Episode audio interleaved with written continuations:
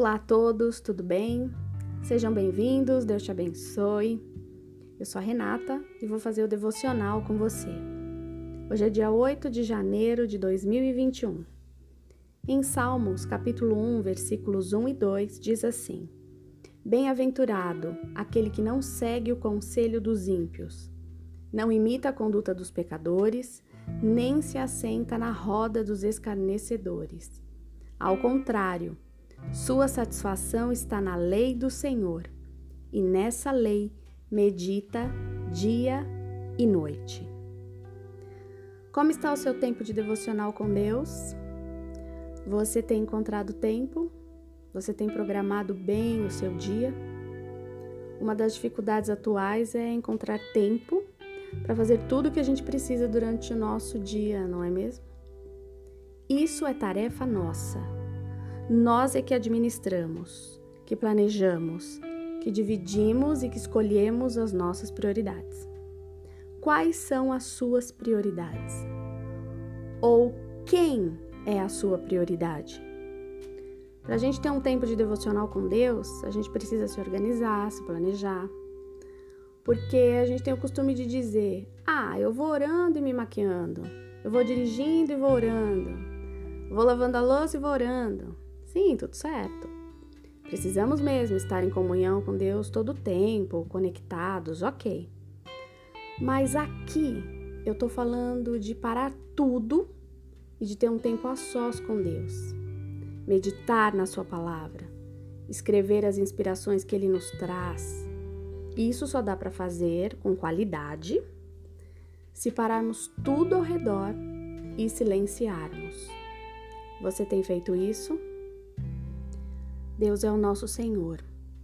Ele merece a nossa melhor hora, o nosso melhor tempo. Ele deve ocupar o primeiro lugar. E não como aqueles que vão orar quase dormindo e começam a falar um monte de coisa sem sentido, do tipo: Deus, dorme com Deus, Deus abençoa os meus pecados. Fala sério. Quando acorda no outro dia, não sabe nem como a oração terminou. Por quê? Porque não terminou.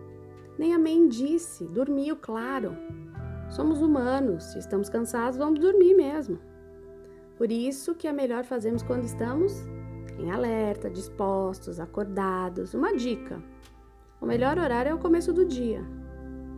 Aí você pode me dizer: "Ah, Renata, mas eu não tenho tempo. Eu acordo em cima da hora". Então, quem quer dá um jeito e quem não quer dá uma desculpa. Básico, somos humanos. Então, primeiro você precisa saber o que é que você quer de fato. Você quer mesmo? Então tem que dar um jeito. Comece a observar quem são os ladrões do seu tempo. Comece a olhar e pensar onde é que eu tenho passado muito tempo, que talvez nem esteja acrescentando nada de bom na minha vida. Ou às vezes até bom. Mas precisa saber dividir esse tempo para que o devocional também se encaixe no seu dia. Preste atenção. O momento com Deus é precioso, é imprescindível, nós ganhamos muito. Aliás, nós ganhamos tudo. É um lugar de descanso, de refrigério, onde a gente cresce espiritualmente, temos um processo que nós vamos acompanhando um momento de intimidade com Deus, de comunhão com o Pai, de conhecimento. É notável a mudança. Todos nós temos um propósito nesta terra, mas só vive de propósito quem aguenta o processo. Não é do dia para a noite, tá? Já te aviso. Não é para te desanimar, mas para te encorajar a ir em frente. Ninguém planta hoje para colher hoje e nem para colher amanhã.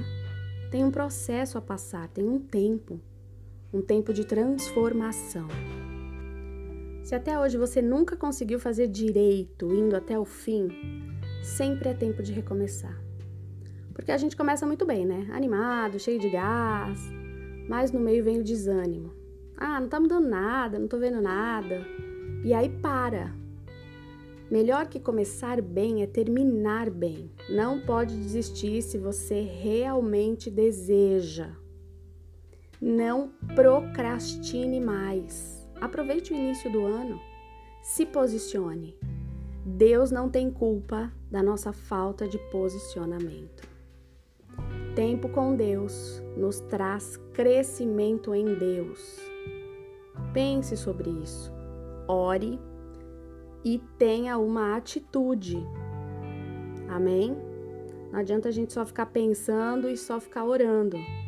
Tem que combinar tudo isso. Tem que pensar, se planejar, orar e tomar uma atitude. Deixe uma mensagem para mim, vou gostar de ler. Passe esse áudio para alguém que você ame. Te espero amanhã. Tenha um dia abençoado. Um abraço. Tchau.